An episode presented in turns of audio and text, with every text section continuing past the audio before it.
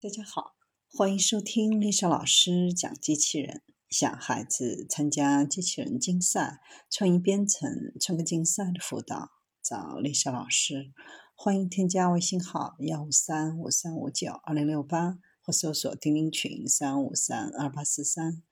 今天丽莎老师给大家分享的是国内首台机器人清道夫，六天清理五公里海底隧道。海底隧道内壁上杂质覆盖深度最高达五百毫米，相当于十五本新华字典的厚度。以前隧道内壁的清理主要是靠人工，费时费力，有些区域人工还没有办法去清理。隧道清理机器人可以通过远程控制，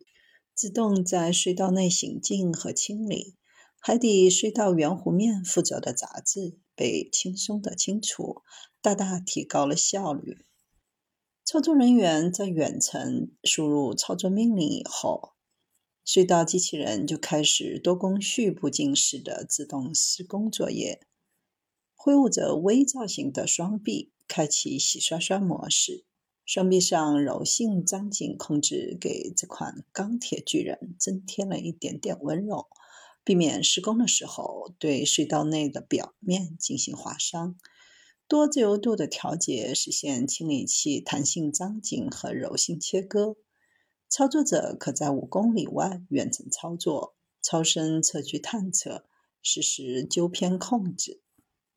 安全防护方面，隧道清理机器人配置了距离检测、避障检测、压力传感等安全控制模块。有力保障机器的可靠性和操作人员的人身安全。TCR 七五零零是国内首台针对大型隧道清理的智能机器人，是由徐工与中国广核集团研究院联合研发，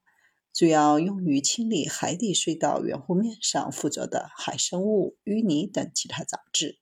可实现长距离、大直径隧道内海生物的全面高效清理。